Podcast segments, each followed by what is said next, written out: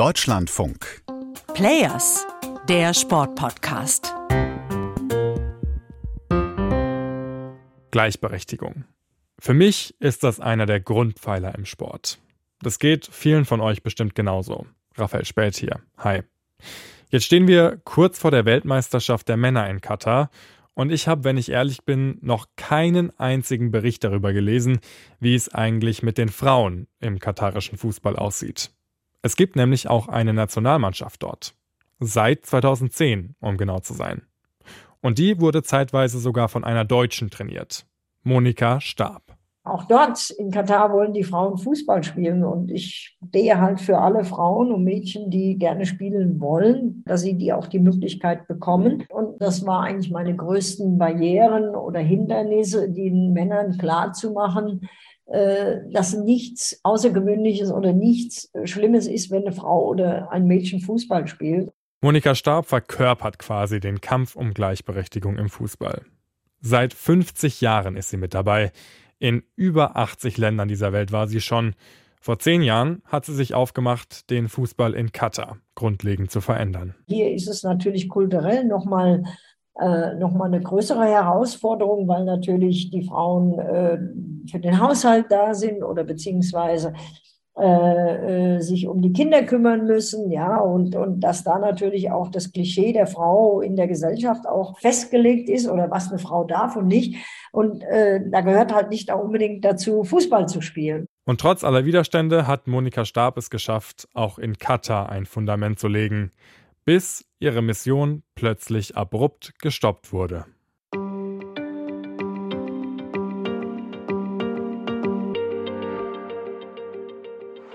In it goes, Bronzer right, got the touchdown, Kelly's in there, the goalkeeper scores, it's in! Kelly scores for England! Fast 90.000 Fans waren in London dabei beim Europameisterschaftsfinale zwischen England und Deutschland. Das war für mich persönlich auch das sportliche Highlight in diesem Sommer. Ein Zuschauerrekord nach dem anderen ist da geknackt worden. Und endlich hatte ich mal das Gefühl, dass die Frauen die Aufmerksamkeit bekommen, die sie wirklich verdienen. Monika Stab war bei der EM übrigens auch mit dabei. Ich war in England äh, mit dem Camper unterwegs und habe sehr viele Engländer kennengelernt auf dem Weg zum Stadion, weil ich meinen Camper immer etwas außerhalb parken musste. Und dann hatte ich immer so ein bisschen den, ja, sozusagen äh, Bezug zu den Fans, die da reinlaufen und viele gesagt, sie gehen zum ersten Mal zum Frauenfußball. Ja, sind aber Fans von den jeweiligen Männermannschaften, aber sie wollten sich jetzt mal Frauenfußball anschauen. Und nach dem Spiel habe ich mich dann wieder mit ihnen getroffen, bin dann wieder zurückgelaufen zu meinem Camper und dann waren die alle begeistert. Ja, die waren alle begeistert, welch eine Atmosphäre in den Stadien war, so friedlich. Wandel durch Annäherung gilt anscheinend nicht nur in der Politik, sondern auch im Frauenfußball. Und das ist genau das, was jetzt endlich so langsam in Europa passiert. Diese Klischees, gegen die Monika Stab jetzt im Nahen Osten, auch in Katar ankämpfen muss, die haben hier in Europa nämlich auch genauso existiert. Bis 1970 hat der DFB es auch Frauen in Deutschland verboten, Fußball zu spielen.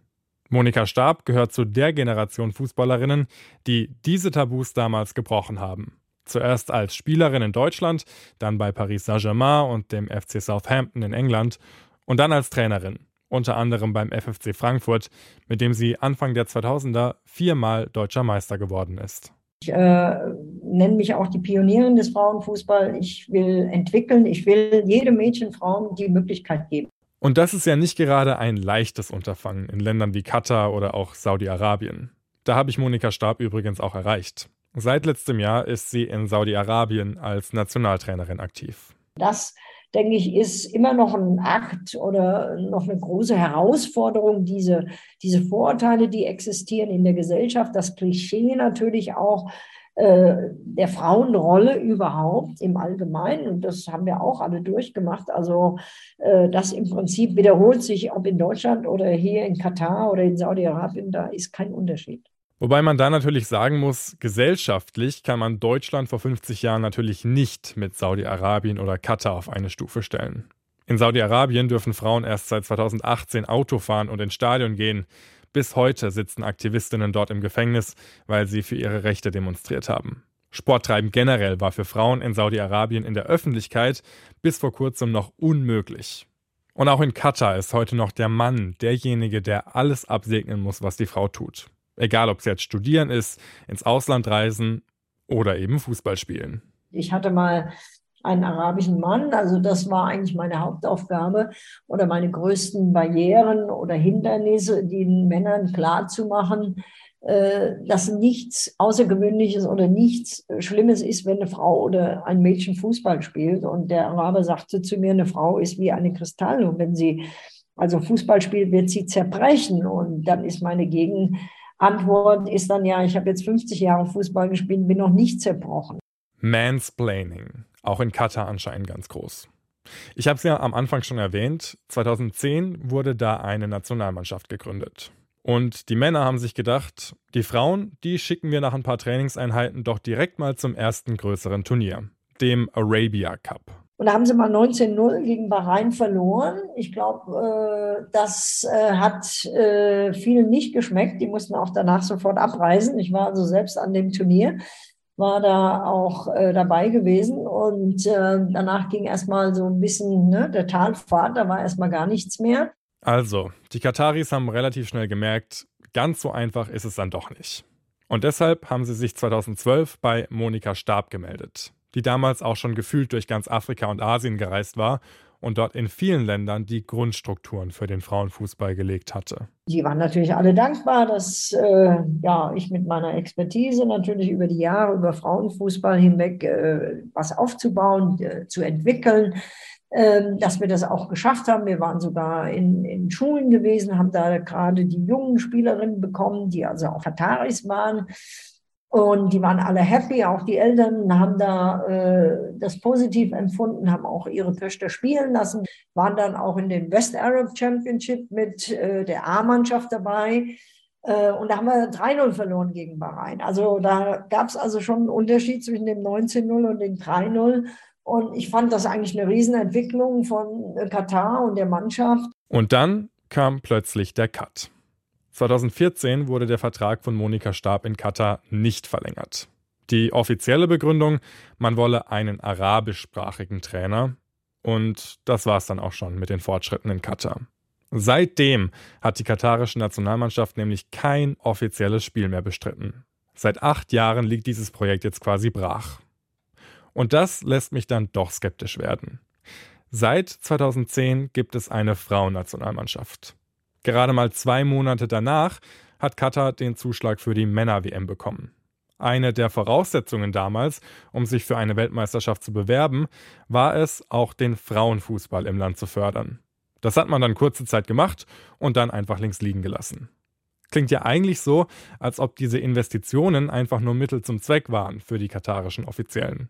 Ein Alibi quasi, um sich für die große WM der Männer bewerben zu können. Nein, ich bin da ein bisschen äh, anders dazu eingestellt. Also wir haben unglaublich viel gemacht und es war toll und es war möglich.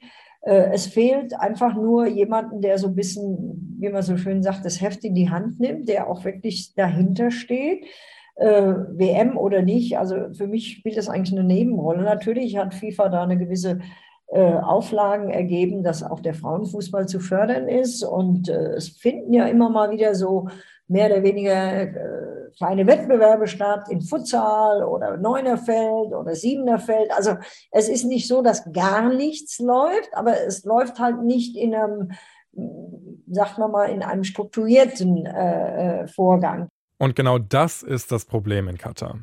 Die Frauennationalmannschaft wurde nämlich nicht vom katarischen Fußballverband aufgebaut, sondern von einem sogenannten Frauensportkomitee der Regierung, das quasi alle Teamsportarten im Frauenbereich betreut. Der Fußballverband in Katar will mit den Frauen bisher nichts zu tun haben.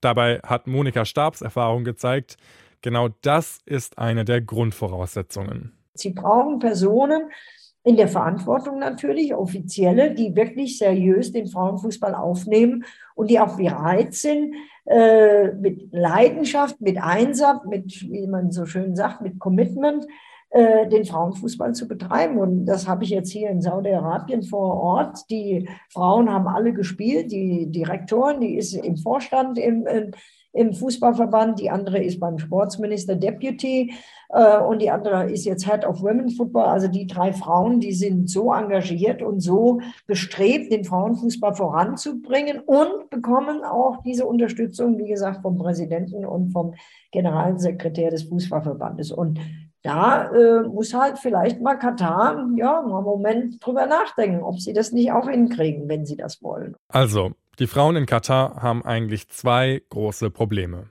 Ein Fußballverband, der nicht bereit ist, sie zu unterstützen, und eine Gesellschaft, die immer noch weit davon entfernt ist, die alten Geschlechterklischees beiseite zu legen. Klingt für mich wie eine Herkulesaufgabe. Wie kann man dagegen ankämpfen? Die Leute an sich, ob Kataris oder Saudis, müssen sehen, wie, wie happy die Töchter sind, wie glücklich die, die Mädels sind, wenn sie spielen. Also man muss Festival organisieren, man muss äh, in den Schulen spielen, einfach kleine Wettkämpfe, kleine äh, Wettbewerbe durchführen. Wir haben es jetzt geschafft, das ist unfassbar. Ich bin jetzt eine, ein Jahr hier. Wir haben jetzt eine School League äh, äh jetzt zum ersten Mal äh, etabliert. 48.552 Mädchen haben sich dafür angemeldet. Das ist unfassbar, ist das ja. Also das für mich, was sich hier im arabischen Raum äh, entwickelt im Frauenfußball, ist also enorm. Für die Frauen in der Region kann man nur hoffen, dass das nicht nur eine Momentaufnahme ist. Wie schnell das alles wieder abflachen kann, das hat man ja in Katar gesehen. Wie es mit dem Frauenfußball jetzt momentan dort aussieht, das werden wir übrigens während der Weltmeisterschaft der Männer nochmal genauer beleuchten. Mein Kollege Matthias Friebe wird da nämlich dann selbst vor Ort sein und sich ein Bild von der Lage machen. Und wie bei der EM der Männer letztes Jahr werden wir auch während der Weltmeisterschaft jeden Tag im Podcast hier zusammen über das sprechen, was abseits des Rasens in Katar so passiert. Und da gehören natürlich auch die Frauen mit dazu. Wenn ihr das nicht verpassen wollt, dann abonniert uns doch gerne und bewertet unseren Podcast, das hilft uns immer weiter. Und wenn ihr weitere Themenvorschläge habt, dann schickt die uns doch gerne per Mail an players.deutschlandfunk.de. Und wir hören uns dann bald wieder. Macht's gut. Ciao.